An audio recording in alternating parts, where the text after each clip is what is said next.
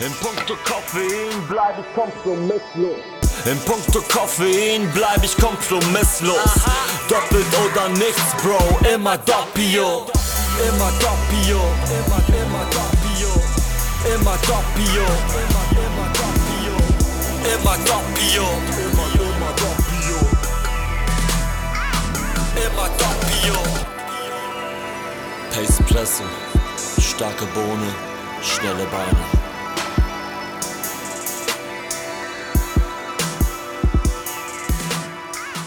Ja, hallo und herzlich willkommen zu einer weiteren Folge vom Pacepresso Podcast.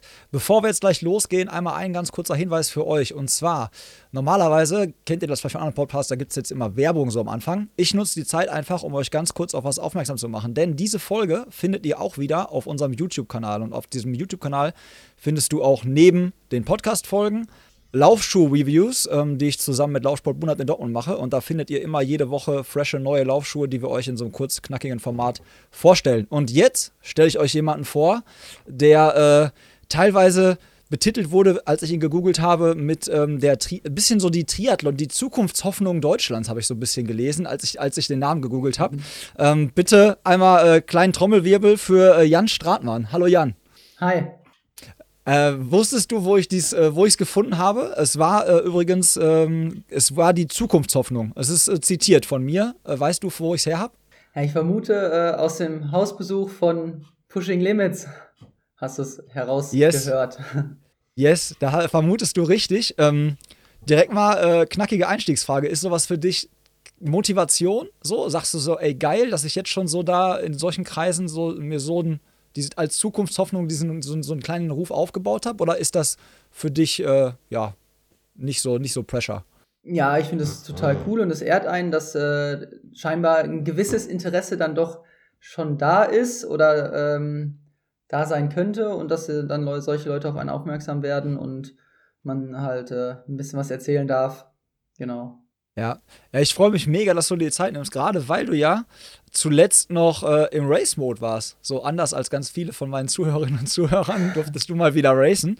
Ähm, und äh, da warst du in Dubai. Also nicht äh, zum Party machen, sondern das war dann eher so eine Art Laktat-Party wahrscheinlich. Ähm, erzähl mal so, bist du, also für die Hörerinnen und Hörer vielleicht, also Jan ist äh, Siebter geworden in dem, in dem Gesamtfeld und äh, war schnellster Deutscher. Und äh, jetzt berichte mal so aus, aus deiner Erfahrung so. Wie war es mal wieder so zu racen nach so langer Zeit? Ja, äh, erstmal war es super cool und äh, ich sag mal auch irgendwie äh, hat man sich so gedacht, so ganz surreal, dass man jetzt hier äh, bei 35 Grad an der Startlinie steht, nach doch langer Zeit und die Welt steht ja quasi immer noch still. Und äh, in Dubai war das Leben zwar auch reglementiert durch Masken und sowas, aber irgendwie schon ein Stück weit normaler als bei uns. Ich glaube, da ist das mit dem Impfen auch deutlich weiter. Und dann an der Startlinie zu stehen, war natürlich super geil. Und ähm, ja, man ist natürlich immer schwierig zu sagen, weil man hat das so wirklich genossen vor dem Rennen. Ich sag mal irgendwie an der Startlinie schon, dass einem das so wirklich bewusst wurde. Ich stehe hier an der Startlinie, sonst ist man ja so ein bisschen in seinen Routinen gefangen und ähm, ja, auch nach dem Rennen kam, sagte das dann durch. Äh, war auch natürlich ein, ein, klimatischer Schock und dazu kommt noch ein bisschen Jetlag, dass man dann ähm, aus dem Gefrierpunkt Deutschland ins 35 oder sagen wir 30 bis 35 Grad heiße Dubai in die Wüste fliegt und sich da im März halt äh, dem ersten Rennen und ich glaube auch ersten Rennen Triathlon oder Ironman-Rennen seit sowieso langer Zeit und äh, ersten Rennen im Jahr stellt. Ähm, auf jeden Fall cool. Und ähm, ja, zum Rennen selber die Kurzfassung äh, wäre so gewesen, ich bin auf jeden Fall äh, mit dem Einstieg zufrieden, wo man darauf aufbauen kann. Natürlich ist es nach dem Rennen, gerade wenn man den Rennverlauf gesehen hat, ich glaube, zum Podium waren es am Ende, war es eine knappe Minute oder zu Platz zwei und zum Sieg auch nicht mal zwei. Da hat man natürlich schon irgendwie geliebäugelt, dass das möglich wäre, aber ähm, ja, es war dann am Ende schon so eine Art Laufentscheidung, würde ich sagen. Und ähm, ich auf jeden Fall happy, dass ich relativ schnell bei doch sehr äh, anstrengenden bzw. warmen Bedingungen laufen konnte, was ja dann aus der Kälte auch nicht ganz so einfach ist mit der Akklimatisierung. Ähm, ja, genau. Hat das denn eigentlich irgendwas bei dir ähm, so in den Routinen vorm Wettkampf so? Äh, hat sich da irgendwas geändert? Weil ich meine, wird wahrscheinlich ja total viel äh, auf Hygiene geachtet worden sein, irgendwie Und, oder, oder war das gar nicht so viel anders als Racing, wie du es vorher kanntest, so von diesem ganzen Umfeld, was so um so ein Rennen dann so drumherum ist? Ja, im letzten Jahr hatten wir auch schon zwei Rennen unter Corona-Bedingungen, äh, beziehungsweise hatte ich die Chance oder die, die Möglichkeit, äh, zwei Rennen zu machen, auch ein 73, ein Ironman. Ähm, ich würde sagen, es war ein bisschen ähnlich. Die ganzen Race-Briefings sind dann online und so war es auch da der Fall. Was ich da ganz ja, gut, das, wenn man auf das Expo-Gelände kam, wo auch die Registration und der Check-in war, man wurde ganz körperdesinfiziert. Das heißt, man ist durch so eine Schleuse durchgegangen. Erst wurde Fieber gemessen und dann muss man, das, muss man die Augen zumachen, weil sonst äh, hätte man die Desinfektion auch in die Augen bekommen. Also die ganzen Klamotten, alles wird desinfiziert. Und dann war es tatsächlich cool. Wir hatten noch einen gültigen, weil wir erst kurz vorher gelandet sind, einen gültigen Corona-PCR-Test. Die haben aber vom Veranstalter, das habe ich bisher noch nicht gesehen, kostenlos für jeden Starter äh, PCR-Tests angeboten, vor Ort, ähm, den man auch brauchte, um halt das Rennen zu machen. Also braucht es einen aktuellen, ich habe einen negativen PCR-Test. Und auch so war halt überall Maskenpflicht und ähm, das haben die schon gut organisiert und auch bis vorm Start musste man bis zehn Sekunden vorher, weil es glaube ich auch bei Läufen hier der Fall ist, die Maske aufhaben, dann den Mülleimer werfen, vorne zum Wasser und dann ging es los. Allerdings muss man auch sagen, ich glaube, es waren 1400 Age-Grupper am Start. Ich glaube, das Profifeld war auch okay. extrem groß, finde ich, bei 65 Profis bei Männern und ich glaube 15 bei den Frauen. Ähm, also das war schon dann irgendwie so ein bisschen surreal. Zuschauer waren halt nicht viele da, aber trotzdem, dass die 1400 Starter da ähm, zwar auch unter Regeln mehr oder weniger hinbringen, ist dann schon in der jetzigen Zeit irgendwie krass. Das wusste ich noch gar nicht. Ich dachte echt, das wäre ein exklusives Profirennen gewesen. Deswegen gucke ich jetzt ja. gerade, also die, die es bei YouTube sehen, dachten so, ey, was ist denn letzt los? Also ich, weil, da hätte ich jetzt echt nicht mitgerechnet. Ich dachte, das wäre wirklich ein exklusiv Profirennen irgendwie so. Ich habe das auch erst am, beim Check-in am Morgen so richtig, äh, äh, am, am Rennmorgen irgendwie so richtig gecheckt, als ich dann in die Wechselzone gegangen bin. Und das war dieser Wechselgarten, wie man ihn auch immer nennen will, war randvoll. also wie immer. Und äh, ja, das war schon irgendwie ein Stück weit Normalität, wie man es auch immer nennen mag. Es war auch halt ja. irgendwie ein bisschen, ja, komisch schon dann. Glaube ich glaube ich. Wie kommst denn du so mit Hitze klar? Weil du hast gerade die Temperaturen mehrmals angesprochen, so bist du so ein, so ein, so ein Hitzetyp? Also ich meine, bei jetzt wieder, äh, bei manchen Triathleten weiß man ja zum Beispiel bei Frodeno sagt man ja oft, der so, dem, dem macht das, dem, dem macht das nichts so, der ist da so ganz gut akklimatisiert. Wie bist du so hitzebeständig? Ich würde ja sagen, ich müsste lügen, wenn ich sagen will, 35 Grad finde ich super. Ähm, ich glaube auch, dass das wenige so tun, die dann immer sagen, die können Hitze. Ähm, ich vermute mal, dass jeder bei 35 Grad äh, im Schatten auf einer Laufstrecke, äh, wenn er nach 90 Kilometern einen Halbmarathon laufen will, äh, leidet. ähm, ich glaube, dass auch so ein gewisses Lern, eine Lernkurve oder ich komme damit immer besser klar, aber ähm, klar leide ich da auch ziemlich stark und äh, wenn man dann irgendwann auf der Laufstrecke Schüttelfrost kriegt, dann weiß man auch, dass man gerade ziemlich am Limit sich bewegt. Ähm, ja, aber ich denke mal in alle Richtungen man sammelt da Erfahrungen, weiß vielleicht, worauf man achten muss und dann geht es immer besser. Aber jetzt so, ich bin der Hitzetyp oder der Typ für Kälte, würde ich nicht sagen. Ich glaube, ich kann das alles irgendwie ein Stück weit, kann mich darauf einlassen und ähm, hoffe dann ja auch irgendwann das auf Hawaii äh, hinzukriegen. Ähm, jetzt bist du ja noch, also noch relativ jung, würde ich behaupten, zumindest 26 Jahre alt, wenn das, äh, wenn ich da nicht jetzt falsch informiert bin. Ich hoffe, das äh, passt no, no, noch so. nicht ganz. Noch nicht ganz. Noch nicht ganz, ne? Ja, äh, aber bald, genau, stimmt. Du hast bald Geburtstag, ne? Ist es, genau, äh, wenn die, ja, guck mal, ich habe auch 17. April Geburtstag. Ich weiß nicht, ja, bist du dann? bester bist du auch wieder, ne? Also ich bin jetzt kein Horoskop-Typ, aber ich, dann bist ja, du ja. auch wieder, ne? Ja, dann bist du, ich bin jetzt kein Horoskop-Typ, aber ja. Sagen das wir einfach gut. mal, dass das äh, ein sehr guter Monat ist. Ein sehr guter Monat ist. ähm, wann, ähm, also ich sag mal, 26 ist natürlich jetzt nicht extrem jung für Mitteldistanz-Triathlon, aber da sind andere noch teilweise auf den kürzeren Distanzen unterwegs und du warst es ja davor auch. Ähm, wann kam bei dir so der, der gedankliche Move, so, okay, pass auf, ähm, jetzt mache ich den Schritt so eher, dass ich mich so auf die Mittel und dann halt, du hast gerade Hawaii angesprochen, dann reden wir schon auch von Langdistanz, irgendwann mal so in, weiß ich nicht, näherer Zukunft. wann kam so der Move, dass du sagtest, komm weg von der kurzen Distanz mehr auf die längere?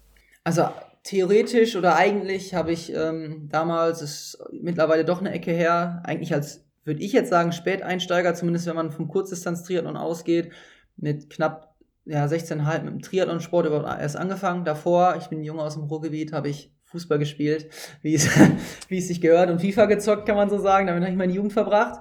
und habe alle anderen Sportarten, die es noch so gibt, meistens Mannschaftssport ausprobiert und hatte so mit dem Ausdauersport an sich wenig bis gar nichts am Hut.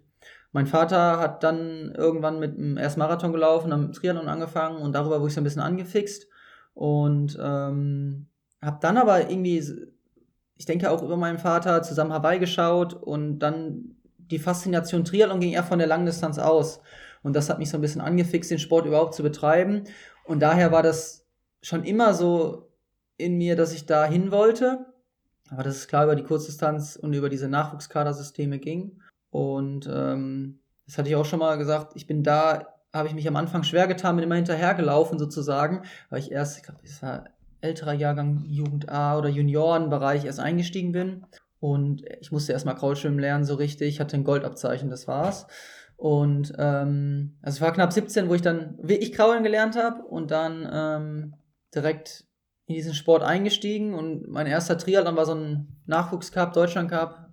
Äh, ist vielleicht manchen ein Begriff. Und äh, die ersten zwei, drei Jahre habe ich da auch richtig äh, ja, Lehrgeld bezahlt, bevor es dann so langsam ja, auch nach vorne ging. Aber ich habe halt nie in der Jugend, auch im U23-Bereich, irgendwie große Erfolge feiern können. Und habe auch irgendwie gemerkt, dass es dass ich, ich mit, irgendwann am Ende gesagt, ich beim Schwimmen kann ich vorne mithalten, bin ein guter Schwimmer, ich kann gut Radfahren, aber diese Spitzen tun mir in jeder Sportart weh und gerade beim Laufen, diese extrem hohen Geschwindigkeiten, gerade das Anlaufen oder auch die Sprintdistanz, da tue ich mich schwer und habe schon immer gemerkt und auch glaube, dass das so ist, dass ich über ein konstant hohes Tempo besser komme als über die, äh, ja, über diese Spitzen, die halt im Sprint- und Kurzdistanz-Triathlon gefragt sind. Und ähm, dann habe ich nach einem Ermüdungsbruch, den ich 2019 mir zugezogen habe, wo ich gesagt habe, ich greife jetzt voll an und dann meinte, ich muss 120 Kilometer die Woche laufen. Es ging dann acht Wochen lang gut, bin dann auch zwei neue 10 Kilometer Bestzeiten gelaufen. Und dann konnte ich gar nicht mehr laufen, lange Zeit. Und aus der Reha heraus habe ich dann wieder meinen ersten Triathlon-Bundesliga-Rennen gemacht und mir da den Arm gebrochen. Also es war ein ziemliches Seuchenjahr. Und da habe ich gedacht, gut, du kannst nicht schwimmen, und dann habe ich noch, weiß ich noch, ähm, bei den holländischen Meisterschaften, beziehungsweise danach beim 70.3 in Polen, meine erste Mitteldistanz gemacht. Ich hatte noch mein Handgelenk äh, getaped, weil ich noch gar nicht im Wasser war vorher. Das Bild Einmal dann im vorm Wettkampf geschwommen und ähm, habe dann einfach eine Mitteldistanz gemacht. Und das war gar nicht so schlecht und hat mir super viel Spaß gemacht. Und habe dann gesagt, gut, dann Vollgas. Jetzt hast du mich gerade schon wieder überrascht. Ähm, und zwar, als du gesagt hast, ich habe erst so richtig mit 17 Jahren angefangen, Kraul zu schwimmen und hatte vorher noch so ein Goldabzeichen, weil, wenn man jetzt nochmal das Rennen in Dubai Revue passieren lässt, bist du, glaube ich, äh, als Zweiter aus dem Wasser gekommen. Und das ist jetzt ja auch, äh, war jetzt kein Feld von Traurigkeit, würde ich behaupten. Also du hast dann schon beim Schwimmen äh, krasse Fortschritte gemacht, oder? Ja, auf jeden Fall. Das war, das hatte ich auch mal äh, irgendwo, glaube ich, gesagt, dass ich in einem in einem, oder ich hatte ein, letzten bei der Triathlon-Bundesliga auf jeden Fall, hatte ich in der Triathlon-Bundesliga einmal so einen Moment, wo, wo es, oder hatte ich öfter Momente im Schwimmen und irgendwann hat es dann mal so Klick gemacht und dass ich auf einmal vorne aus dem Wasser gekommen bin, das hat er mir äh, vorher immer damit gestruggelt und das hat mir so viel Selbstbewusstsein irgendwie gegeben und auch, oder es hat einfach Klick im Kopf gemacht, dass das so einen Riesensprung gemacht habe und dann halt, ja, konstantes Training war viele Jahre und vielleicht ein Stück weit ich würde jetzt nicht Talente oder so sagen, aber vielleicht habe ich ein ganz gutes Wassergefühl, äh, dass ich ganz vernünftig schwimmen kann. Und genau in Dubai, das war äh, ziemlich cool, weil ich echt gut drauf war im Schwimmen und äh, auch die Möglichkeit hatte halt zu schwimmen.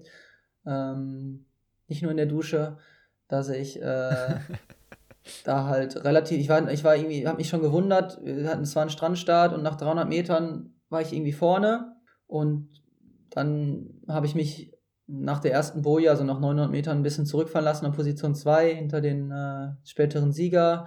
Und dann war noch neben mir der ähm, Andreas Halvesberg, der ist ja auch äh, schon bei Olympia gestartet und zählt zu eigentlich den stärksten Schwimmern. Und dann habe ich mir gedacht, okay, äh, da sind wir in der Gruppe dann halt zu viert aus dem Wasser gekommen. Und das war dann eigentlich eine ziemlich gute Ausgangssituation für den späteren Rennverlauf.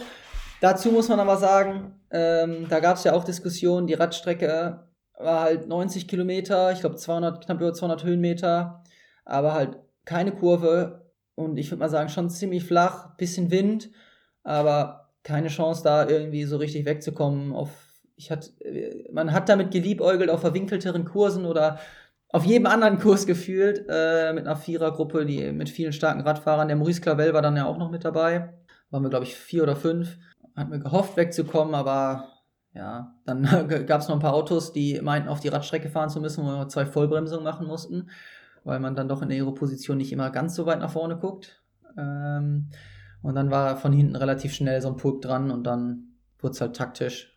Genau. Das ist ja das, was man oft jetzt von diesen Rennen hört, die halt auf irgendwelchen Autobahnen, Autokur, also irgendwie auf den Rennstrecken oder so stattfinden, dass du halt einfach nicht wegkommst so richtig. Ne? Auch dann hast du ja oft diese Überholproblematik, dann überholt einer rechts, einer links und dann ist es Zeitstrafe oder du kommst halt nicht richtig weg. Ja, so, das ist halt echt so ein bisschen was. Ne? Du hast halt, du hast, du hast eine, du hast eine riesen Leistungsdichte mittlerweile und gerade auch beim Schwimmen geht es dann halt mittlerweile schon richtig ab vorne und auch viele Kurzdistanzler, die dann nach oben ähm, auf die längeren Distanzen gehen und dann ähm, ist auch so eine 12-Meter-Regelung kritisch zu betrachten, weil wir sind ähm, zum Beispiel den ganzen Rückweg, hm, ich glaube, 53er Schnitt gefahren.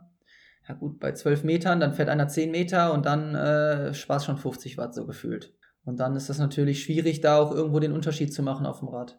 Ähm, jetzt hast du mir gerade schon den Ball so ein bisschen an den Elfmeterpunkt gelegt. So eine Frage, die ich äh, bei der letzten Folge, von dem sollte ich dich übrigens grüßen, äh, von dem äh, Sockensigi, den habe ich gerade noch äh, ganz kurz ah. gesprochen, von dem soll ich dir schöne Grüße äh, ausrichten.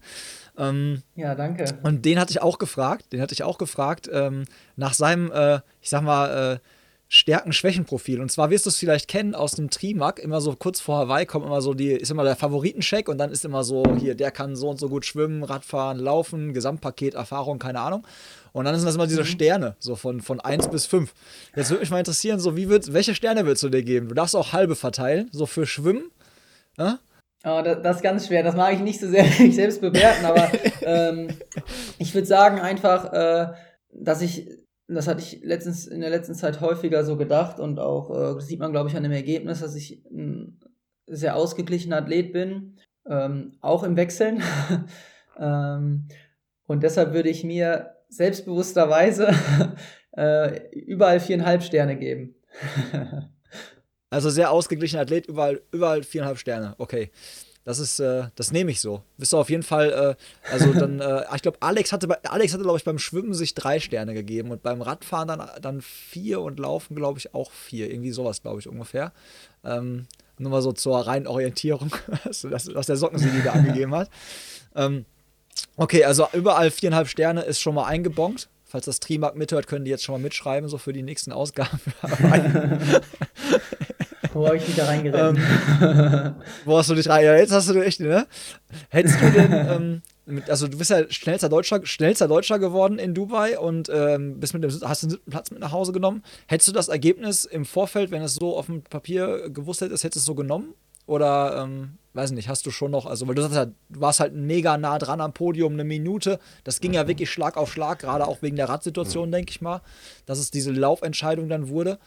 Ähm, aber wenn dir vorher einer gesagt hat, pass auf, du wirst schnellster Deutscher und ähm, machst einen siebten Platz in so einem Feld, hättest du gesagt, jo, okay, mach ich, nehme ich? Ähm, ich würde sagen, dass ich den die Tage vor dem Rennen auf jeden Fall so unterschrieben hätte und genommen hätte wahrscheinlich. Weil anders angefangen. Ähm, ich bin eigentlich zu dem Rennen hingefahren und hatte schon damit geliebäugelt, dass wenn alles gut läuft und ich einen perfekten Tag habe, dass ich äh, schon so weit bin, dass ich da vielleicht aufs Podest kommen kann. Jetzt lief im Vorhinein, wie das immer so ist, glaube ich, gerade beim ersten Rennen, das wird jeder kennen, ähm, vieles nicht so, wie es sollte und auch der Körper wollte nicht ganz so, wie er sollte. Ähm, deswegen ähm, habe ich dann die Erwartungshaltung an mich selbst vielleicht einen Ticken heruntergeschraubt und ähm, hätte dann im Vorfeld auch so mit der Platzierung, die jetzt am Ende rausgekommen ist, äh, schon geliebäugelt. Also ich weiß nicht, ob ich jetzt unterschrieben hätte, so will ich es nicht sagen, aber auf jeden Fall ähm, bin ich so mit dem Ausgang und mit dem, ja, wie, es dann am Ende war, äh, zufrieden als Saisoneinstieg. Da merkt man, ne? Also du sagst, also ich glaube, du, äh, du hast da, äh, glaube ich, genau die richtigen Worte gefunden, weil du, du hast im Vorfeld, also als sie noch nicht aufgezeichnet haben, schon gesagt, dass die Vorbereitung da auf dem Weg dorthin nicht so tausendprozentig ideal war, wie du es dir vielleicht normalerweise so erträumt hättest. Ähm, magst du da vielleicht auch noch was kurz zu sagen? Ja, ähm, im Prinzip, ich hatte es ja gerade schon kurz gesagt, ähm, äh, sprechen ja wahrscheinlich viele nicht so gerne drüber. Ähm, ich finde das aber vielleicht auch wichtig zu sagen, oder vielleicht kann sich da irgendwer was von mitnehmen, auch wenn das vielleicht, wenn das jetzt aus meinem Grund kommt, vielleicht noch nicht so äh, viel Wirkung hat. Aber es ist auf jeden Fall so, dass ich im Januar ähm, drei Wochen im Trainingslager war, echt gut trainieren konnte, halt auch viel gemacht habe und dann möglicherweise nicht sauber genug regeneriert habe oder nicht genug rausgenommen habe, so dass ich dann so eine gewisse Müdigkeit die Wochen danach mit mir rumgeschleppt habe und gerade so in der kritischen Phase vor dem Rennen, wo man eigentlich nochmal äh, die entscheidenden Einheiten ähm, setzen möchte, immer wieder rausnehmen musste, weil ich halt echt müde war und ähm, das tatsächlich auch immer noch mit mir rumschleppe.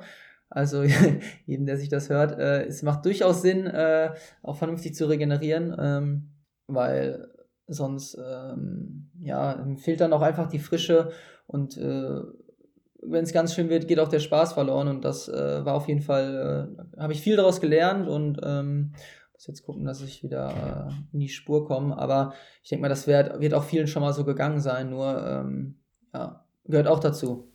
Ja, finde ich auch echt gut, dass du da so, dass du da so offen, dass du sagst halt, ne, musst, weil es ist halt so, die, die Age-Grouper oder die, die Hobbyathleten orientieren sich halt sehr stark an den, an den Pros so, ne? Mhm. Und von daher finde ich so, wenn so ein Statement halt kommt, hat das auf jeden Fall immer eine, immer eine Wirkung und kann halt auf jeden Fall dafür sorgen, dass da vielleicht der ein oder andere dann äh, ja, vielleicht ein bisschen eher mal rausnimmt, bevor da was passiert, weil ich meine, ein Age-Grouper ist nicht so austrainiert, wie du es halt bist, ne?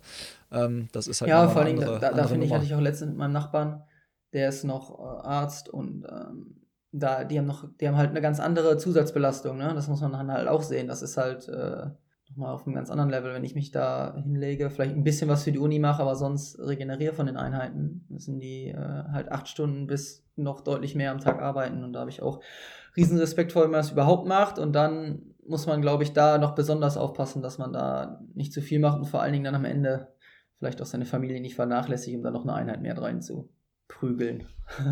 Ja, auch sehr schön gesagt.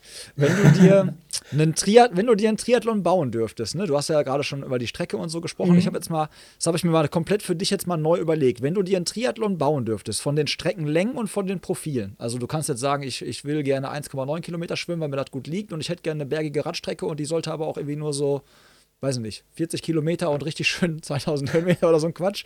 Wie, wie würde die perfekte Radstrecke, also die, die perfekte Triathlon-Strecke mit dann jeweiligen Distanzen für Jan Stratmann aussehen. Wo du sagst, also da kann ich meine Stärken perfekt äh, ausspielen. Keine vorgegebenen Distanzen. Nein, gar nicht. Du kannst komplett das so bauen, das ist wie so ein Baukastensystem. Du kannst es so bauen, wie du willst. Du kannst deine Stärken genauso, wo du sagst, ey, da habe ich, da kann ich mich komplett richtig, meine Stärken komplett entfalten. Ich glaube schon, dass die Mitteldistanz beziehungsweise später auch die Langdistanzstrecke, so wie die halt vorgegeben sind, ähm, schon so ziemlich gut passen, wie sie sind. Da, da trainiere ich halt auch deshalb drauf. Deshalb glaube ich auch, dass ich das gut umsetzen kann. Also wenn ich die Streckenlängen jetzt von Mittel- und Langdistanz so lassen würde, würde ich sagen, äh, schwimme im Meer mit ein bisschen Wellengang und vielen Richtungswechseln, äh, ohne Neo, ähm, um es einfach schwierig zu machen und äh, da schon wegzukommen und dann ein Radfahren äh, mit, ja, ich würde sagen, mit, mittelschweres Terrain, das heißt so, sagen wir mal 900 Höhenmeter, schon so Rolling Hills, aber schon Berge, dass nicht die komplett Leichtgewichte da im Vorteil sind. Technisch anspruchsvoll, gerne sehr anspruchsvoll. Ähm, und ähm, ich, aus dem Grund einfach, weil man, äh, weil das Handling dann entscheidender wird auf dem Fahrrad und ähm, auch, dass man nicht stumpf die ganze Zeit in der Aero-Position sitzt und da halt auch noch andere Fertigkeiten auf dem Rad gefordert sind als stumpf geradeaus fahren und Watt drücken und Aerodynamik. Ähm, und beim Laufen würde ich auch einen Kurs präferieren, der äh, ein bisschen abwechslungsreich ist, vielleicht ein, zwei so, ich sage auch wieder so Rolling Hills drin hat, jetzt keine richtigen Berge, aber so ein bisschen Abwechslung. Und ähm, ja, das wird mir schon entgegenkommen. Und äh, von der Temperatur, sage ich mal so, 18 Grad und Sonne ist ideal. ja, also bis du, bis du die Temperaturen und die Laufstrecke angesprochen hast, dachte ich so, okay, Jan, äh, Ironman äh, Frankreich wäre genau dein Ding. In Nizza so mehr schwimmen mit dem Wellengang, bisschen Aber das ist ja schon, technisch das anspruchsvolle ja Radstrecke. Hoch, ne? Ja, ja ist, das ist schon wieder ein bisschen. Ich finde zum Beispiel, und da bin ich zwar schon zweimal gestartet, aber so, äh, aber so eine Radstrecke wie in Polen, die hat so, das sind so, Hil so Berge, wo man noch drüber drücken kann und man fährt da auch richtig schnell. Ich glaube, wir sind da Und auch die schnellsten Zeiten sind da so um die zwei Stunden immer noch, knapp drüber. Und äh, trotzdem hat man ordentlich Höhenmeter. Man muss auch immer mal wieder aus dem Sattel. Ähm, ist jetzt für mich, der noch nicht so lange auf dem Zeitfahrrad sitzt, auch immer mal wieder ganz angenehm. Und ich glaube für viele andere auch. Und ähm, genau. Ja, ansonsten Kraichgau, aber das ja keine Wellen. Aber die Radstrecke, so wie du sie beschreibst, und auch die Laufstrecke, so ist ja auch ein bisschen ähm, bergig, wellig. Hoffe ich, dass ich es äh, stattfindet dieses Jahr. Ne? Ja. Dann stehe ich das da. hoffen, glaube ich, nicht. Das hoffen ganz, ganz, ganz, ganz, ganz, ganz viele Leute. Ja, ähm, definitiv. Ja, jetzt, äh, ich hatte noch eine Frage aufgeschrieben. Ähm, wie viel Prozent ähm, Profi ist, bist du inzwischen? Also bist du schon so voll komplett äh, Triathlon-Profi? Also es gibt ja eh nicht diese eine Definition Triathlon-Profi. Wann ist man Profi, wenn ich mir eine Lizenz hole oder wenn ich meinen Lebensunterhalt damit bestreite oder was? Aber ähm, ja, wie sieht bei dir das Profi-Dasein aus? Also ich hätte jetzt gesagt, äh, bis letzten Dezember äh, 75, 25 Profi und 25 Prozent Student. Ähm, in diesem Jahr hätte ich dir gesagt, bis jetzt 95,5. ähm, einfach aus dem Grund, dass ich äh, jetzt sag ich ja, seit Januar eigentlich nur noch den Fokus auf den Sport, also äh, die, ich muss noch eine Masterarbeit schreiben und dann bin ich auch mit dem Studium fertig, aber äh, das hat äh, Zeit bis zum Winter. Hat mir jetzt auch ein Urlaubssemester genommen, wenn ich die Hausarbeit jetzt noch fertig schreibe. Aber ansonsten mache ich eigentlich nicht viel mehr noch als den Sport. Und ähm, auf der einen Seite glücklicherweise, oder nee, eigentlich glücklicherweise ähm, nimmt es außenrum auch zu, sodass man sagt, äh, man hat mehr Sponsoren oder sucht sich mehr Sponsoren. Und ähm, natürlich ist jetzt gerade irgendwie so gefühlt auch die falsche Zeit, weil es echt schwierig ist. Aber ähm, ist ja auch äh, die, die Situation oder die, die wirtschaftliche Gesamtsituation angespannt und deswegen äh, möchte ich mich da auch gar nicht irgendwie beschweren oder so. Aber ähm, ja, man versucht es halt, äh, sich zu finanzieren und ähm, ich denke mal, das wird am Ende auch über Erfolge und so weiter möglich sein. Ja. Und du bekommst da ja so ein bisschen auch Support. Äh, das war nämlich auch, hast du ja quasi schon gelauncht, auch im, äh, im Pre-Record-Talk quasi. Ähm, das wäre auch eine Frage gewesen. Ähm, der Tom Schlegel, der war ja auch schon hier zu Gast. Äh, das ist ja so richtig ausgeartet. Ich weiß gar nicht, ob er dich vorher gewarnt hat. Ey, der Tobi, der kann echt richtig lange reden. Das ging bei uns, ging es, glaube ich, zwei Stunden. Ich glaube, seine Frau ist, seine Frau ist, glaube ich, zweimal reingekommen. Da habe ich noch im Schlafzimmer bei uns aufgenommen. Seit der Folge, Tom, falls du das hörst, muss ich im Keller aufnehmen, weil meine Frau gesagt hat, ich will dann schlafen. Wenn ihr erst um 20 Uhr anfangt, ich will dann irgendwann ins Bett. Seitdem, seitdem nehme ich im Keller auf. Ähm, und der macht nicht nur, äh, nicht nur deine Fotos, sondern und supportet dich jetzt auch so ein bisschen, glaube ich, im Hintergrund einfach, ne? um ein bisschen den Rücken frei zu halten und äh, bisschen dich ein bisschen zu unterstützen auf deinem Weg, den du, den du da jetzt eingeschlagen hast. Kann man das so gut zusammenfassen?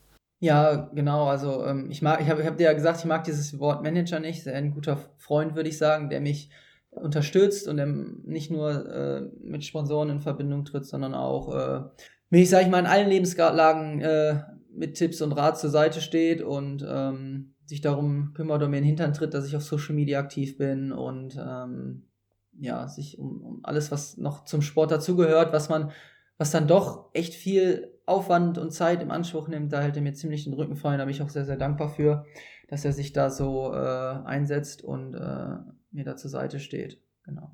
Ich glaube, äh, so wie ich Tom einschätze, wird er das Wort Manager, glaube ich, auch nicht bevorzugen. Ich glaube, Tom wird, glaube ich, auch nicht auf. Der, der druckt sich, glaube ich, keine Visitenkarten, wo drauf steht Manager von Jan Stratmann und verteilt die auf Messen. Das glaube ich jetzt auch nicht. Nee, das, nee, das ist das. Ich, er, ist ja, ähm, er, hat, er ist ja hauptberuflich äh, als Fotograf unterwegs und ähm, genau, und äh, deswegen ich glaube, ich würde sich immer auch als Fotograf beschreiben, aber das müssten wir ihn fragen. ja, das müssten wir ihn fragen, das stimmt. Ähm, jetzt äh, sagtest du ja gerade schon, du kommst auch aus dem Ruhrgebiet und äh, hast ja auch dann äh, im Triathlon-Bereich dann viele, viele Kurzdistanzrennen gemacht. Warst du schon mal hier in meiner Heimatstadt in Hagen und bist hier gestartet beim Triathlon in Hagen?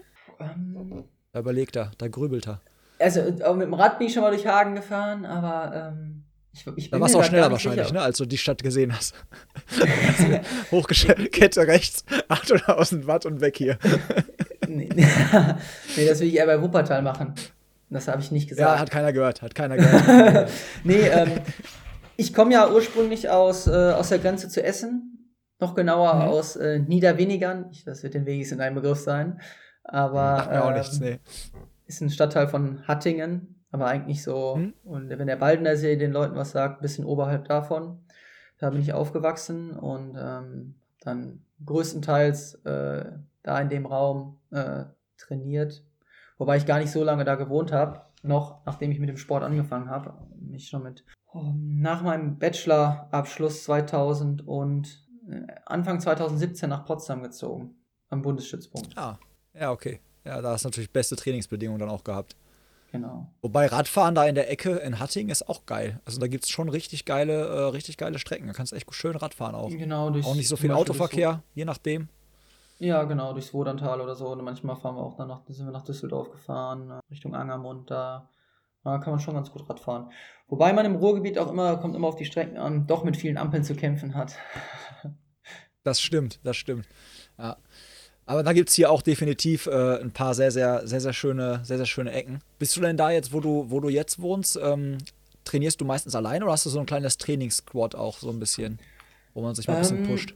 Im Prinzip, ich wohne ja jetzt äh, meiner Freundin in Hennef ähm, bei Bonn, denen das kein Begriff ist. Ähm, ich fühle mich hier sehr wohl und äh, von den Trainingsbedingungen auch super. Ich, zu meiner Linken habe ich einen Wald mit einigen Höhenmetern, zu meiner Rechten habe ich die Sieg und da einen Schotterweg und da kann ich flach laufen, also von Laufbedingungen super. Ich komme schnell raus mit dem Rad, ohne Ampeln kann ich da quasi meine Runden drehen und Richtung Westerwald und Siebengebirge äh, komme ich da eigentlich ganz gut raus. Und ich schwimme beim äh, SSF Bonn im Sportpark und ähm, mit denen kann ich da halt trainieren. Ähm, der Lasse Lürs kennt vielleicht auch einiges, auch öfters da. Mit dem trainiere ich dann viel im Wasser. Der ist auch gerade zum Beispiel wieder da. Und ähm, ja, aber ich sag mal, 90 Prozent vom Training fast sind schon in Eigenregie. Ähm, ich, ein paar Radfahrer, mit denen ich manchmal dann fahre, aber gerade Richtung oder vor den Rennen ist man dann ja schon ziemlich rennspezifisch unterwegs und da so in seinem ja, Trainingsbereichen und dann, äh, ja, ist schon, schon viel alleine. Aber ich komme damit klar und finde es auch teils gut. Manchmal hat man mal Trainingspartner oder mal aus der Familie jemanden, der einen oder Freunde, die einen begleiten beim Radfahren, äh, äh beim Laufen. Und dann ist das äh, schon ganz cool. Einmal, glaube ich, haben unsere Wege sich auch gekreuzt beim Laufen. Ich weiß nicht, ob es äh, dir bewusst war im Vorfeld dieser Folge. Hast du eine Vermutung, wenn ich so anspreche? Ähm, ich, ich, ich, ich glaube, ich stehe auf dem Schlauch. Du müsstest mir auf die Sprünge helfen. Wahrscheinlich. Okay. Äh, ich kann mir du warst, du warst, ja, du bist mal ähm, beim Halbmarathon am Phoenixsee in Dortmund gelaufen. Das ist der Sparkassen ja. Phoenix Halbmarathon. Ja, da bist du Zweiter geworden. Und da bist du, glaube ich, so nach, müsstest du ungefähr nach knapp dreieinhalb bis vier Kilometer durch so eine Skierzone gelaufen sein, wo so verrückte Menschen standen mit so Megafons und irgendwie so angefeuert haben. Ich, wenn das das Jahr war, wo wir das schon getan haben, ich weiß es nicht. Auf dem Hinweg ja. und auf dem Rückweg müsstest du auf jeden Fall oben auf Phoenix West durch so eine. Ich glaube, da hatten wir noch die ja, kleine ja, Musikanlage, also du musst noch mal wiederkommen. genau, ich müsste der Typ gewesen sein mit dem Megafon, der dich angeschrien hat. ich, äh, mir hätte mal einer vorher sagen müssen, ich war irgendwie zwei Wochen in der Saisonpause und aus einer Schnapsidee heraus habe ich das dann gemacht. Und ähm, mir hätte einer sagen sollen, dass das Ding richtig bergig ist. Ich dachte, das wäre ein flacher Lauf und auf einmal stehe ich dann so Rampen drin. Ja, das waren keine Rolling Hills mehr, ne? Das ist im Westfalenpark, das sind keine Rolling Hills Nein, mehr, das war, da habe ich, da hab ich, hab ich gefühlt gestanden oder rückwärts gelaufen. Ja, aber das, ich habe ich hab, äh, das gesehen, als ich bei dir auf Instagram und auf der Webseite war. Ich weiß es gar nicht. Aber irgendwo habe ich dann ein Foto gesehen und denkst, ey, das ist doch, das ist doch irgendwie Sparkassen Phoenix Halbmarathon. Und dann habe ich geguckt, welches Jahr das war. Hat halt gesehen, dass du Zweiter geworden bist. Und da sind wir halt immer ähm, mit unserer Run-Crew quasi an diesem einen Ort. Und ich glaube sogar, es kann sein, dass das Jahr, als du gelaufen bist, das ist eine wunderschöne Überleitung, hatten wir ein Coffee-Bike da. Da hat uns der Veranstalter ein Coffee-Bike dahingestellt und der Typ hatte quasi so ein Das hätte mir nochmal äh, zusätzlichen Zeit. Schwung gegeben. Wo wir jetzt quasi eine wunderschöne Überleitung haben zum, äh, zur schönsten Nebensache der Welt quasi, äh, dem Espresso. Du bist ja auch ein richtig, äh, richtig großer Barista. Also du bist, glaube ich, derjenige, von dem ich ganz viel lernen könnte. Ähm, und äh, ja, der, äh, als Freddy Funk hier war, hast du ja, glaube ich, ähm, damals auch mal ähm, eine Frage rübergeschickt, beziehungsweise, nee, du hast geschrieben 70-30 oder 80-20 und das habe ich ihm dann in der Folge auch gefragt. ja. ähm, und dann waren wir beide so, was meint der denn damit? So, was, was meint er denn? Und du meintest die ähm, Mischung zwischen Arabica und Robusta-Bohnen, ne? Ähm, was genau. ist denn so genau. deine Lieblingsmische? Ähm, ich würde sagen zwei. Einmal ähm, 70-30, natürlich äh, mit, mit 70% Robusta-Anteil oder 50-50. Das hält sich so die Waage. Aber auf jeden Fall immer ein recht hoher Robusta-Anteil. Ähm, da geht ja auch so ein, so ein Spruch immer rum. Ich glaube, der Nick äh, Starkenbock findet den auch ganz gut, äh, dass Robusta Robusta macht. mhm. Auf den habe ich nee, gewartet. Ich find, das war jetzt der Elfmeter. nee, äh, ich glaube einfach, ähm, es wird jetzt vielleicht so richtig nerdig oder hört sich das vielleicht an, aber ähm, um das kurz zu machen, ich finde Robusta-Bohnen schmecken einfach nussig, schokoladiger und wenn man so rein Arabica-Bohnen hat, die sind ja oft fruchtig, und die driften mir viel zu schnell ins Saure ab. Und man muss die schon sehr, sehr gut zubereiten, dass die dann gut schmecken. Und deshalb ist es für den Alltag einfacher, finde ich auch, äh, da einen leckeren Espresso rauszukriegen. Ja, also kurz gesagt, quasi robuster verzeiht in der Zubereitung ein bisschen mehr um diese, für diese Nuancen. Also ich bin genau, komm, wir haben nicht nur in dem gleichen Jahr, also nicht nur in dem gleichen Monat Geburtstag und haben das gleiche Sternzeichen, sondern anscheinend auch einen ähnlichen Kaffeegeschmack, weil ich bin halt auch eher äh, robust unterwegs, um es in der zu sagen. Ja. Und äh, habe halt auch genau dieses Ding, dass wenn ich mir ähm, Arabica-Bohnen hole, ich oft einfach so dieses, es ist mir dann zu fruchtig und für mich Geschmacksnuance fruchtig ist dann schnell bei mir so sehr sauer. So, ne? also mhm. kann schnell sehr sauer werden und dann ist es für mich wirklich so ein Ding, ich trinke halt wirklich Espresso gerne pur ähm, und dann geht halt nicht. Also ich finde halt so im, im, im, Cappuccino mag das dann nochmal, da mag die Milch das retten, aber ja, äh, so Milch, pur dann. Genau, aber im, äh, so pur ist halt, finde ich, auch halt robuster definitiv ganz geil. Ähm, was ist denn so deine Lieblingsbohne, also deine Lieblingsröstung? Hast du so ein Ding, was du immer zu Hause hast? Classic? Ja, mein, mein, also wo ich immer mehrere Kilo mittlerweile äh, noch äh, unter der Maschine stehen habe, gefühlt, ist von, äh, von einem, ich würde sagen, Kumpel aus ähm, Bensheim, von Lenas Coffee Brand, ich weiß nicht, ob schon mal gehört hat. Und äh, der okay. hat da ein Bikers Favorite äh, Röstung. Und die finde ich eigentlich ganz cool. 70-30 hat die, also 70% robuster. Und äh, die ist so alltagstauglich. ja, okay, da, aber das, da, da, musst du mir mal einen Link schicken. Ähm, Würde ich gerne mal probieren. Ich bin ja auch immer so ja. am gucken. Also klar, ich habe. Äh, ja, ich bin da auch immer offen für alles, aber die, an der bin ich immer mhm. wieder äh, zurückgekommen und hängen geblieben. Ja. Ohne da jetzt irgendwie also Werbung machen zu wollen, aber äh, Nein, ist, ey, alles äh, cool. Kann man auf jeden Fall, kann man auf jeden Fall empfehlen und äh, Sebastian gibt äh, einem auch unkompliziert viele Möglichkeiten, immer das zu bestellen ähm, und schickt dir das direkt am nächsten Tag. Und deswegen äh, geht dann immer, geht dann immer öfter auf WhatsApp raus und dann äh, muss ich wieder ein paar Kilo nachordern. Und dann auch noch für Nachschub, die äh, ja. Familie mittlerweile, die sich auch Siebträgermaschinen angeschafft hat, auch. also ich glaube ja, dann wäre das voll was für dich auch gewesen. Ähm, bei der Entstehung quasi der, der Röstung, die ich quasi habe, ähm, mhm. hab ich ja, haben, sich, haben sich meine Wege glücklicherweise mit einem äh, lokalen Röster äh, gekreuzt hier aus der Ecke. Der kommt übrigens aus Wuppertal. Das ist diese Stadt, weißt du, da wo man so schnell durchfährt. Ja, diese Stadt mit dem Elefanten und der äh, Bahn. diese, genau, richtig, genau, diese Stadt.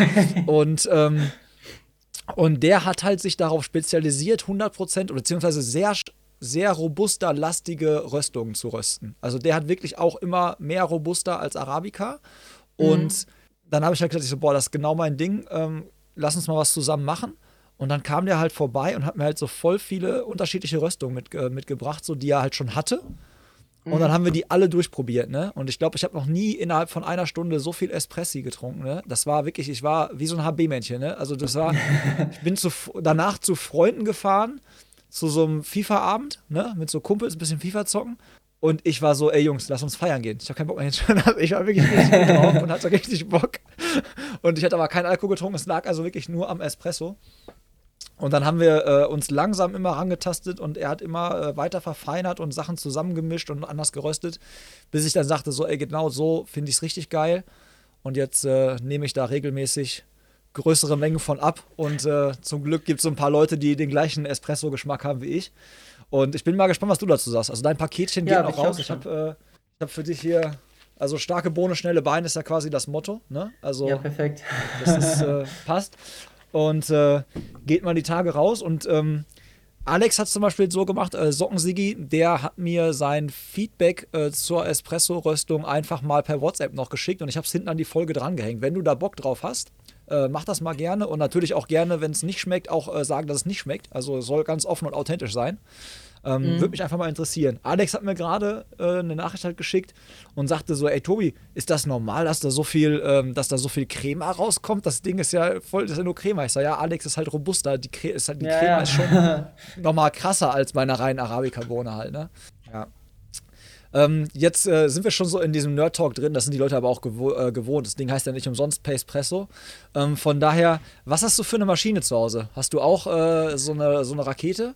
Ja, ich, ich glaube mittlerweile, ich habe, äh, bei mir hat das angefangen 2017, dass ich ähm, irgendwie angefixt war. Ich habe nie einen Kaffee getrunken, muss ich zugeben. In meinem ganzen Bachelorstudium habe ich nicht einen Kaffee getrunken und habe dann irgendwann ähm, mir tatsächlich so eine, äh, die kennt man bestimmt auch, so eine schmale DeLonghi-Maschine gekauft. Ich weiß nicht mehr genau, wie die hieß. Ähm, so ein, das Einsteigermodell, was es so gibt. Dazu ein Malwerk und habe einfach angefangen, Kaffee zu machen. Ich konnte am Anfang einen am Tag trinken, weil das Koffein zu hart äh, war sonst für mich und ähm, habe mich so ein bisschen rangetastet. Dann habe ich mir nach einem Jahr, weil man sich ja dann irgendwie hocharbeitet, eine Rancilio Silvia heißt die, äh, gekauft. Und die hatte ich jetzt auch bis letztes Jahr tatsächlich. Schöne Maschine, halt ein Einkreiser, wie man sagt. Das heißt, man kann nicht gleichzeitig äh, Milch aufschäumen und äh, den Espresso beziehen. Und habe mich dann halt, so habe das gelernt, ich glaube, das war 2017 im Sommer, wo ich mir die erste gekauft habe. Und äh, also da habe ich auch erst angefangen, Kaffee zu trinken. Und wenn man jetzt denkt, ich würde extrem viel trinken, dem ist jetzt auch nicht so, ich sag mal maximal drei Espressi am Tag. Äh, da ist zu Ende. Und habe mir dann halt äh, nachdem ich hier mit meiner Freundin in Hennef zusammengezogen bin, habe ich gesagt, ja, wenn dann richtig. Und ähm, das erste eigentlich, was wir so gefühlt wirklich in der Wohnung hatten, war eine Rocket Appartamento. Ähm, ja, ich glaube, das ist ja so die, die Standard-Einstiegsmaschine schon fast heutzutage. Ja, ist echt so, ne? Also ich, also ich frage die Gäste ja immer, wenn ich halt weiß, dass die auch so ein bisschen Coffee-addicted sind, so und dann äh, ja, Sockensigi auch so, ja, Rocket Appartamento. Rocket Appartamento. Also es ist einfach eine wunderschöne Maschine wobei, auch. Ne? Also es gibt natürlich noch viele andere, aber ja. Wobei ich muss sagen, äh, mein äh, Mitbewohner oder auch ein guter Kumpel von mir, der kommt ganz bei dir aus der Nähe, aus Dortmund. Ähm, der hat sich ah. jetzt, äh, mit dem habe ich da auch in Potsdam zusammen gewohnt, als ich mit dem ganzen Kaffeethema angefangen habe und ihn da dadurch natürlich auch angefixt habe. Der hat jetzt eine ähm, den Nachfolger von der R58 mit so einem Touch-Display noch an der Seite und der guten Rocket-Mühle, das ist natürlich dann auch nochmal, wo man dann, wo es dann schon fast wieder in den Fingern kribbelt. Äh, ja. Ja, ich finde ja auch diese Lamazocco, finde ich ja, oder Lamazocca, die finde ich ja auch richtig schön, ne? Ja. Diese, diese Mina oder wie, wie das Ding heißt, aber da denke ich mir so. Li Linea Mini. Ja, genau. GS3, der Freunde, Herr Frodeno hat ja äh, davon jetzt Maschinen. Gibt ja sogar eine eigene äh, Frodeno-Linie oder Fodissimo-Linie jetzt bei Lamazocco. Ja? ja? Okay, krass. Ja, der war doch auch mal bei, der hat auch mal eine Rocket gehabt, glaube ich. Der hat auch mal eine Rocket ja. gehabt. Also als der auf diesen Messen war oder so mit Frodissimo, mit dem Café, wo er da selber quasi hintergestanden hat, meine ich, hätte immer eine Rocket am Start gehabt. Mhm. Ja, jetzt hat er, glaube ich, eine Kooperation auch wirklich mit Lamazocco, weil der ist auch ein Café und ich glaube, da haben die auch Lamazocco-Maschinen. Das sind geile, geile Dinger. Ist auch ein schönes Aber Hobby. Der hat, hat auch einen Café aufgemacht, ne? Ja, definitiv. Er hat auch einen Café aufgemacht. Ne? Genau. Ist, äh, also den, ich glaube, so ein Boutique-Hotel ne? und ein Café. La Comuna, meine ich, heißt das. Muss man mal hin, wenn das geht irgendwann.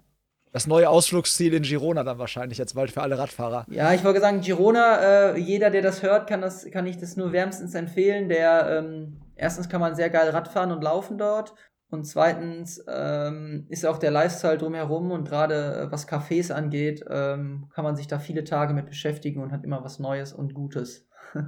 Yes, habe ich auch gehört. Muss ich auch noch hin. Steht auf meiner Bucketlist, sobald die Grenzen äh, auf sind und Flieger und man wieder darf, ohne äh, Mundschutz und Co. Also sobald dieses normale Leben, was wir alle mal so genossen haben, sobald das wieder geht, bin ich, äh, bin ich auch in Girona.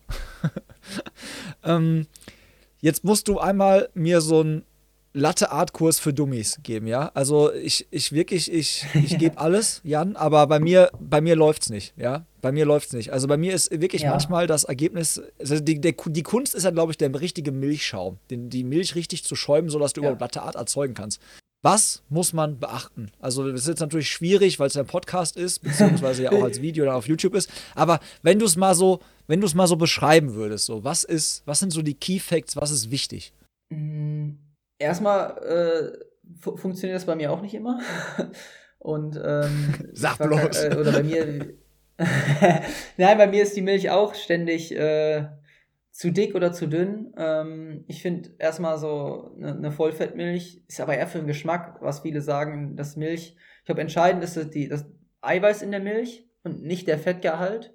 Ähm, alles, was mit äh, Oatly oder mit äh, Milchersatzprodukten zu tun hat, ist noch schwieriger, finde ich, zu schäumen und schmeckt in meinen Augen auch nicht wie Milch.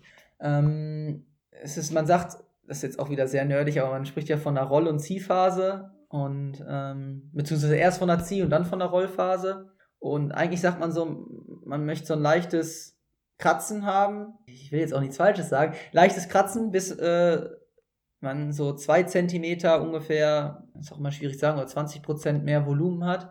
Und dann beginnt so eine Rollphase, wo man dann versucht, ähm, den Schaum, der vielleicht oben an der Oberfläche entstanden ist, zu einer sämigen, gleichmäßigen Masse ohne Luftbläschen zu machen.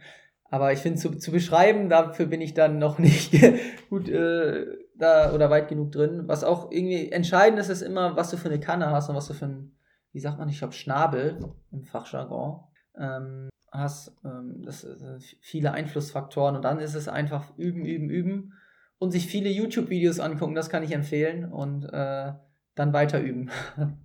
Ja, ich habe immer noch so einen Kurs ausstehen. Also ich muss immer noch einen Barista-Kurs machen. Ähm, aber das war halt auch dann, äh, ja, mit äh, durch Corona so ein bisschen schwierig. Hatte meine Frau mir mal einen geschenkt bei Van Dijk in Köln. Ich glaube, das ist auch relativ bekanntes äh, bekannte Kaffeerösterei in Köln.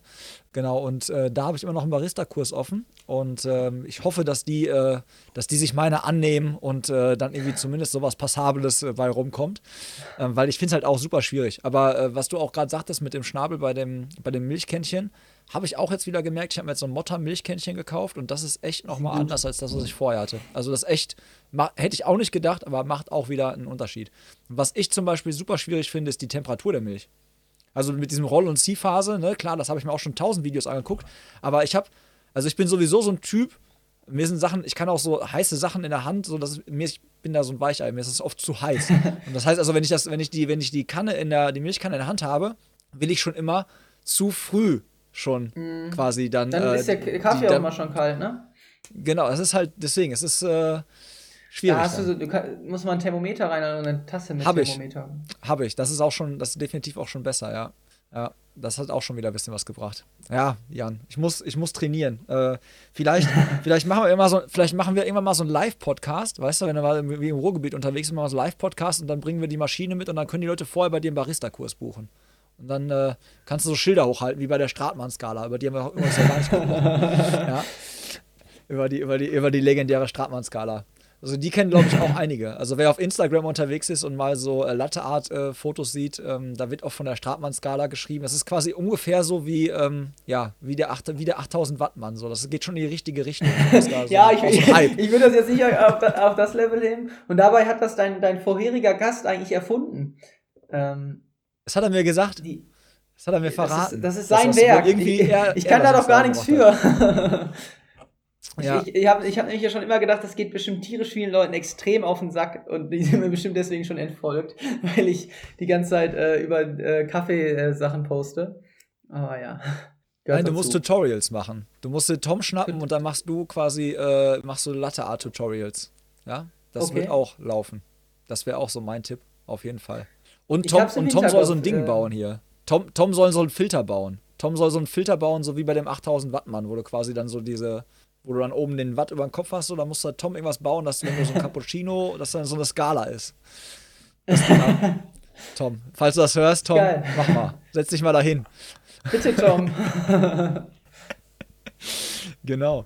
Ähm, nachdem wir jetzt quasi den, äh, den Espresso-Talk hier hinter uns haben, gehen wir jetzt mal Richtung ähm, Kategorien. Und ich weiß nicht, ob du schon mal den, äh, die, den Podcast gehört hast, aber normalerweise gehe ich immer mit den Gästen so Kategorien durch und das sind immer relativ eigentlich kurze, knappe Fragen und Antworten. Äh, manchmal entwickelt sich daraus aber dann auch nochmal so ein bisschen eine eigene Dynamik. Ähm, ich glaube, die erste ist relativ klar. Die erste ist nämlich Kaffee oder Tee. Ähm, Kaffee. Das war jetzt nicht so. Jetzt, wird es schon schwieriger, nach dem, was du zu deinen Laufstrecken gesagt hast. Asphalt oder Trail? Asphalt. Asphalt, gut. Dann haben wir jetzt hier noch die äh, Bucketlist. Was sind so Rennen, wo du sagst, ey, da muss ich auf jeden Fall mal, ähm, da muss ich auf jeden Fall mal gefinisht haben oder gemacht haben, erlebt haben? Kann auch ein Lauf sein, Radrennen sein, alles, egal. ja, Ironman Hawaii, Challenge Rot, Ironman Frankfurt. Das sind so die ersten, die mir in den Kopf geschossen sind. Ähm, das ging auch ja. schnell. Ich würde es dabei erstmal belassen, das sind so die Big Three. okay. Und dann haben wir ähm, ja deine, deine, deine Top-Triathlons, deine Top-Lauf-Events. Falls also irgendwas, wo du sagst, vielleicht im Wettkampf, wo du sagst, kann auch was in der Jugend gewesen sein, was Kleines, muss ja gar nicht was Großes gewesen sein, wo du sagst, das ist eine super familiäre Stimmung und da können so auch so für Age-Grouper super coole Erfahrungen, schöne Strecke, um halt irgendwie mal so ein Gespür für Triathlon-Feeling zu bekommen. Ähm, ist ja natürlich streckenabhängig, aber ich fand zum Beispiel letztes Jahr einfach die Atmosphäre beim Rating-Triathlon und äh, beim Georg und seinem ganzen Team ziemlich cool das, hatte was richtig familiäres und ähm, für Leute, die auch das, denen das wichtig ist, ist das sicherlich was. An Strecken kann ich, ähm, weil ich jetzt noch nicht so viele längere Rennen gemacht habe, gar nicht so viel sagen, aber ich bin jetzt schon zweimal in Polen gestartet und kann die Gastfreundschaft, die Organisation und auch die Strecke wärmstens empfehlen. Ähm, ja. Okay, dann kommen wir zum Trainingsumfang in Stunden oder in, also Stunden ist wahrscheinlich einfacher als Kilometer, weil das variiert sehr, aber äh, so normale, so normal, wenn du so in einer Race-Vorbereitung bist, so wie viele Stunden bist du dann da on fire quasi? Also gar nicht jetzt so extrem viel. Ähm, wenn ich jetzt im Trainingslager sind es vielleicht manchmal ein, zwei Stunden mehr, aber sonst sind es so, ich sag mal, zwischen 24 und 26 Stunden, da bewegen sich so die Belastungswochen, da sprechen wir vom reinen Training. Und ja, wenn ich das jetzt in, so ganz grob in Kilometern beziffern müsste, wären es so zwischen 18 und 25 im Schwimmen, so im Standard. Natürlich geht es mal immer nach oben und nach unten raus. Zwischen 250 und 500 auf dem Rad und zwischen 60 und 85 im Laufen. Dann noch ein bisschen Athletik und Krafttraining. Laufen. Aber jetzt nichts ultra krasses. Ich glaube, da gibt es viele, die noch deutlich mehr trainieren, aber ähm, muss auch Qualität, Qualität im Training äh, gewährleisten können. Ja, das habe ich jetzt auch wieder gemerkt, so, weil äh, viel hilft viel ist am Anfang vielleicht, äh, wenn man mit dem Sport anfängt, ist viel hilft viel eine Devise, aber irgendwann später ist viel hilft viel nicht mehr so eine Devise und dann ist echt halt so dieses Ding zwischen Belastung und Entlastung, so ein, also das, das, was man halt gut drauf haben muss mit einem guten Körpergefühl und dann zu gucken, worauf reagiert mein ja. Körper, was schlägt an und was nicht, ne? Ähm, ich glaube, gerade auch jetzt die Zeit ohne Wettkämpfe ist schwierig. Ähm, nicht zu viel zu machen, weil man durch Wettkämpfe man tapert, man nimmt danach raus und man macht diese Wettkämpfe. Das sind immer Phasen, wo man auch weniger trainiert. Aber wenn man nie oder wenn man über Monate lang keine Wettkämpfe macht, dann ist natürlich die Gefahr, dass man nie rausnimmt, halt auch groß. Das ist ein guter Aspekt. Da habe ich noch gar nicht so drüber nachgedacht. Das stimmt natürlich. Auch jetzt, ich sehe es ja bei Kumpels von mir aus dem Age-Group-Bereich auch. Ne? Also die, klar, da gehen die Trainingsumfänge. Manche haben vielleicht auch mehr Zeit durch Homeoffice und so. Da fällt vielleicht der Arbeitsweg weg und so. Da kannst du mal schnell noch eine Einheit der Mittagspause einschieben. Aber du hast halt dann diese Entlastung halt nicht so, ne? Ja, und ich glaube, da muss man das. halt auch aufpassen und das ist, glaube ich, so der, der kritische Punkt so ein bisschen. Auch gerade in diesem Jahr, ich denke mal, die Saison wird für alle irgendwie lang, weil die wahrscheinlich erst spät losgehen wird. Und wenn man jetzt schon äh, piekt oder sich am Limit bewegt, ähm, ist die Frage, ob man dann durchkommt bis, so mein Profibereich, bis November, Dezember oder bis Oktober, wo die Rennen dann stattfinden. Bist du ein Typ, der über ähm, Musik kommt? Hast du so einen Motivationssong? Den du dir so vor, bevor dann da so, so ein Startschuss fällt, irgendwas, wo du sagst, ey, da komme ich gut in den Tunnel und so, da habe ich den richtigen Vibe, um dann beim Schwimmen richtig, richtig reinzuhauen. Ich höre schon gerne Musik vom Rennen auch, aber das läuft eher so nebenher und wenn ich ehrlich bin, habe ich eine Playlist von einem Kumpel von mir, die ich anmache. Also ich habe da jetzt nicht so einen speziellen Song, der hat einfach so eine Race-Mode-Playlist ähm, und äh, da ist zum Beispiel Pirates of the Caribbean, dieser Titelsong drauf. Daran würde ich mich jetzt erinnern. Oder, ähm, nee, aber so, so den, den Song habe ich jetzt nicht. Ich ich weiß gar nicht mehr von Eminem irgendwann was gehört. Ich kann dir nicht mal den, den Titel sagen. Also alles, was Musik betrifft, da bin ich nicht so, äh, nee, da bin ich nicht so drin. Da höre ich eher relativ unspezifisch, was mir gerade so befällt. Ähm, dann kommen wir zu deinem äh, dein Schuhregal. Also auch eine, äh, finde ich immer super interessante Kategorie, weil natürlich, ähm, du hast halt wahrscheinlich einen Trainingsschuh, du hast dann wahrscheinlich irgendwie einen für, für so Bahnintervalle und so, dann hast du vielleicht noch einen Wettkampfschuh. Was gibt's so? Was steht so in deinem Regal? Und was schätzt du an den, an den Dingern so? Also erstmal beschwert sich meine Freundin immer, dass ich deutlich mehr Schuhe habe als sie. komisch, und, komisch. Das ist irgendwie nur bei Sportlern so. Das ist auch nicht nur, ich habe, äh, ich sag mal, ich laufe gerade so im Wechsel so acht bis neun Paar Schuhe. Ähm, ich schaue halt schon darauf, dass ich die, dass ich, ich laufe nicht zweimal hintereinander meistens im gleichen Schuh. Mein Lieblingstrainingsschuh ist gerade ähm, der Nike Infinity React. Äh, gerade so, ich finde, per perfekt geeignet würde ich den dafür sagen, wenn man einen längeren, lockeren Lauf nach einer Tempoeinheit macht. Der, äh, durch diese Rocker-Shape hat man richtig gutes Gefühl im Fuß und die Waden werden irgendwie gefühlt entlastet und man hat ein schönes, sauberes Abrollfallen oder der hilft einem sauber abzurollen.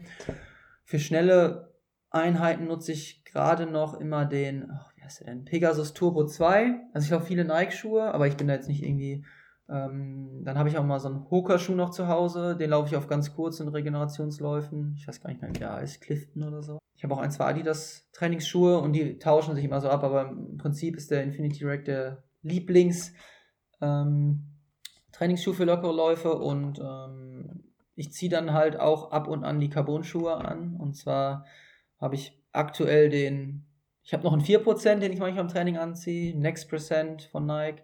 Und würde aber gerne äh, jetzt mal den Alpha Fly testen und auch diesen Adidas-Schuh.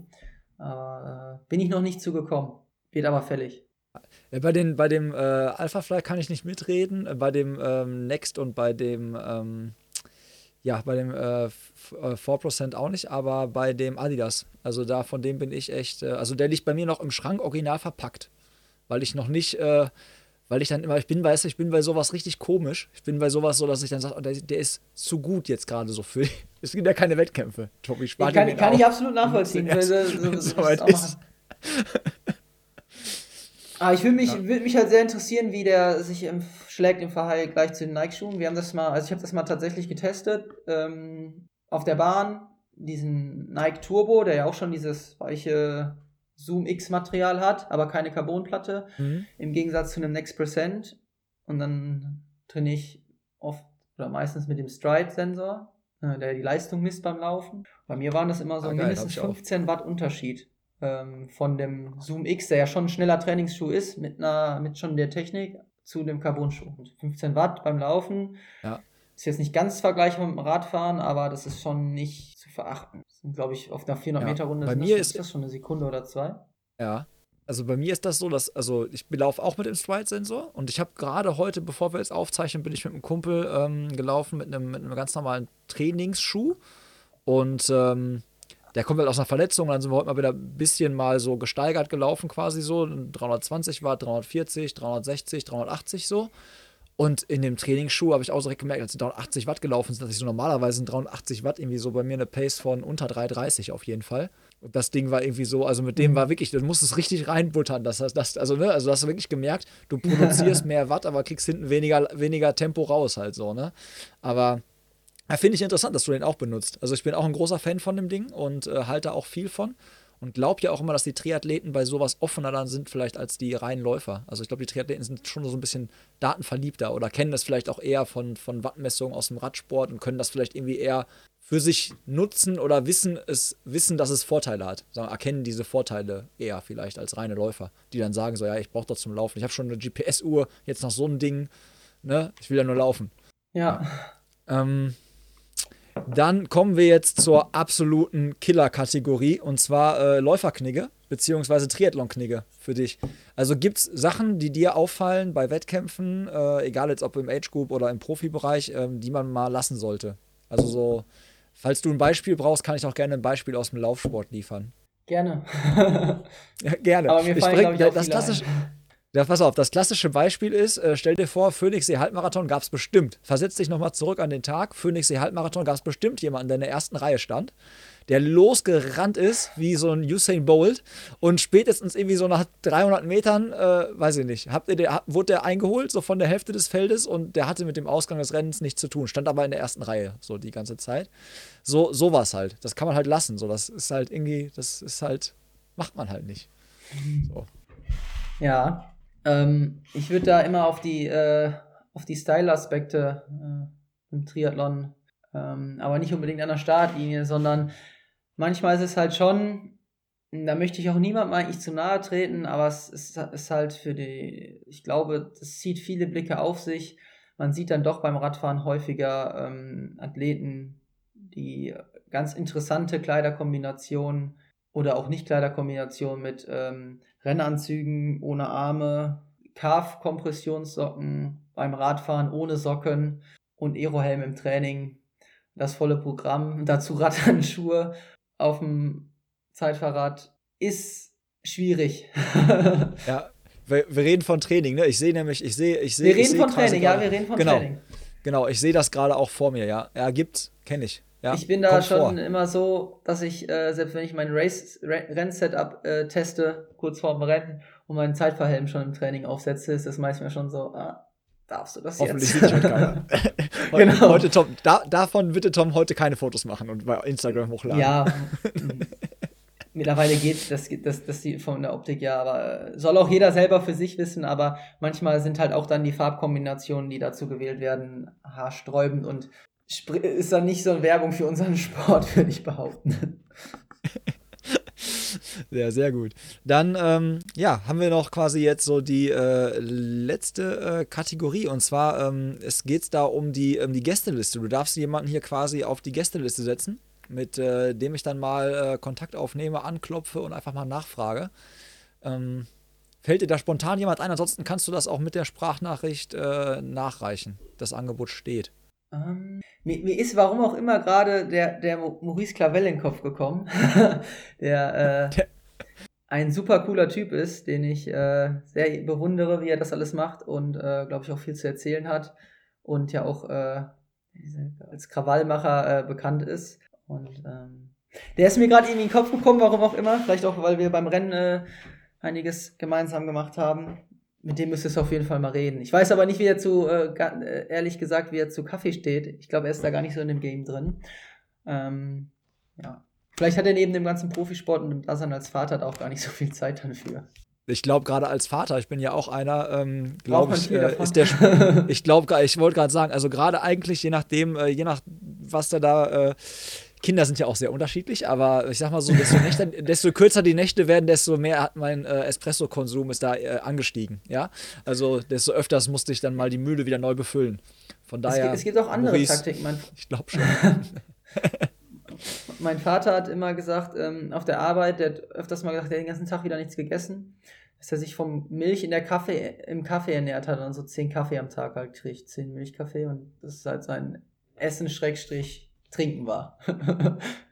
Jetzt hast du, du, gut, dass du das Thema Ernährung nochmal ansprichst, hör mal. Ich bin, äh, um, ich hab's, ich hab's umschifft, ich wollte es die ganze Zeit ansprechen und äh, ich hatte mir auch schon so eine super Überleitung wieder äh, in den Kopf, weil im Prinzip, wenn man, ähm, ich bin ja, habe ja vorher immer so Bilder auch quasi äh, aus deinem Instagram-Profil rausgesucht und gepostet in den Stories.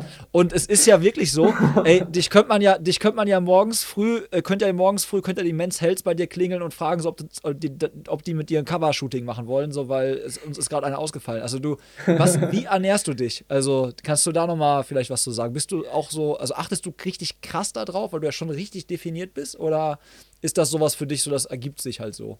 Ich war gestern mit Hunger einkaufen, deshalb sollte ich jetzt kein Foto von meinem äh, Kühlschrank und Vorratsschrank machen. Ähm, also, ich, das hat sich bei mir in den letzten Jahren extrem gewandelt und gerade seit ich bei meiner äh, Trainerin, also der Laura Sophie Usinger, trainiere, und das war mit dem Wechsel auf die längeren Distanzen, hat die mir nochmal einen ganz anderen Sensibilität dafür mit auf den Weg gegeben. Ich sag mal, nach so einem Ermüdungsbruch macht man sich auch Gedanken, warum der da war und im Endeffekt war es mit hoher Wahrscheinlichkeit neben dem vielen Training halt auch einfach ein Mangel an Nährstoffen und vor allen Dingen Makronährstoffen. Das heißt einfach zu wenig gegessen. Und ähm, ich habe irgendwie, war das immer so ein, früher gerade auf der Kurzdistanz habe ich schon fast das Gefühl gehabt, teilweise im Wettkampf, wie viele Stunden kannst du ohne Essen Rad fahren? Zumindest habe ich daraus manchmal einen Wettkampf gemacht. Ähm, und jetzt habe ich ein ganz anderes Bewusstsein dafür bekommen. Und jetzt ist es gerade so, ey, erstmal das Wichtigste ist, dass ich die Kalorien reinkriege. Und ich meine, an einem normalen Trainingstag verbraucht man, fünf, äh, also mit dem Grundumsatz bist du bei 5000 Ka äh, Kalorien mindestens, die du aufnehmen musst, um den Bedarf zu decken. Ähm, ich sag mal so, das alles gesund reinzukriegen, da tue ich mich oft schwer. Das heißt, ich esse auch äh, Süßigkeiten. Allerdings versuche ich immer ähm, eine gesunde Basis zu haben. Ähm, das heißt, das war auch schon immer so, so, so wurde ich auch fast erzogen. Mein Vater hat immer gesagt, du darfst so viel Süßigkeiten essen, wie du willst. War mir nie viel da, aber äh, wenn du vernünftig gegessen hast, dann ähm, glaube ich, ist es auch legitim. Und am Ende ist es auch manchmal einfacher, tatsächlich, um die Kalorien reinzukriegen, einfach. Und ich glaube, das ist mir öfters wichtiger, ob das jetzt richtig oder falsch ist, sei dahingestellt. Aber ähm, dieses Gefühl, nachts mit Hunger aufzuwachen, was vielleicht viele kennen oder nicht einschlafen zu können vor Hunger, ähm, weil man einfach nicht genug essen konnte. Und da habe ich schon Riesenportionen beim Abendessen verdrückt. Das gibt es manchmal, deswegen besonderer Fokus kann ich auch irgendwie, ich habe das viel probiert, jedem irgendwie empfehlen. Und auch wenn ich mit, mit fast jedem, dem ich rede, der auch viel trainiert, ist es so, dass die, oder dass, dass ganz, ganz viele wenig gerade während des Trainings essen. Und wenn ich dann sehe, gerade als Triathlet oder auch als Triathlon-Profi oder wenn jetzt ein Hobbysport am Trainingslager ist und mehrere Einheiten am Tag trainiert, Radfahrer können dann mal die ersten zwei, zweieinhalb Stunden ohne Kohlenhydrataufnahme vielleicht auskommen, aber wenn man dann morgens schon gelaufen ist, dann sind die Speicher angekratzt. Oder wenn man im Trainingslager ist, wenn man dann meint, man kann jetzt hier auf Wasser, also nur mit Wasser fahren, ohne Energie in der Trinkflasche oder ohne Riegel, Gels oder Verpflegung, das ist schon ja, schwierig. Und da ein guter Kumpel von mir, äh, der Ben Zwiehoff ist Radprofi, müsst ihr jetzt alle bei der äh, Volta Catalunya die äh, Daumen drücken. Äh, ja, der hat auch gesagt, der fährt jetzt bei Bora und der hat mir gesagt, ey, die essen so viel während des Trainings, das schaffe ich gar nicht. Und ähm, richtige Ernährungspläne finde ich auch krass, wie darauf geachtet wird, wie viel dann auch Radprofis, ähm, die wie ich da strikt äh, kontrolliert werden, wie viel die dann doch essen während des Trainings. Und direkt danach und diese Fenster schließen. Da versuche ich meinen Fokus drauf zu legen, dass ich gucke, ich gehe, wenn ich hart trainiere, ich habe vernünftig gegessen, kohlenhydratreich, ich verpflege mich während der Einheit vernünftig. Wenn die lange sind, auch selbst beim Laufen, nehme ich Gels und ich gucke, dass ich in den ersten 30 bis 40 Minuten danach nicht nur irgendwie einen Proteinshake trinke, sondern auch richtig Kohlenhydrate mir reinhau und immer was vorbereitet habe. Ich habe eigentlich immer in der Schwimmtasche irgendwelche Riegel, Bananen, irgendwas versuche ich. Klar, nicht immer. Dann fahre ich auch mal zum nächsten Bäcker, aber auf jeden Fall hole ich mir immer was und äh, gucke, dass ich da äh, klarkomme, weil sonst, ja, du läufst irgendwann leer und das ist nicht gut. Äh, aber du bist jetzt nicht irgendwie besonders vegan oder so unterwegs oder sowas, ne? Also das hört sich zumindest ich, jetzt gerade ähm, nicht so an. Ich esse alles ähm, und viel davon.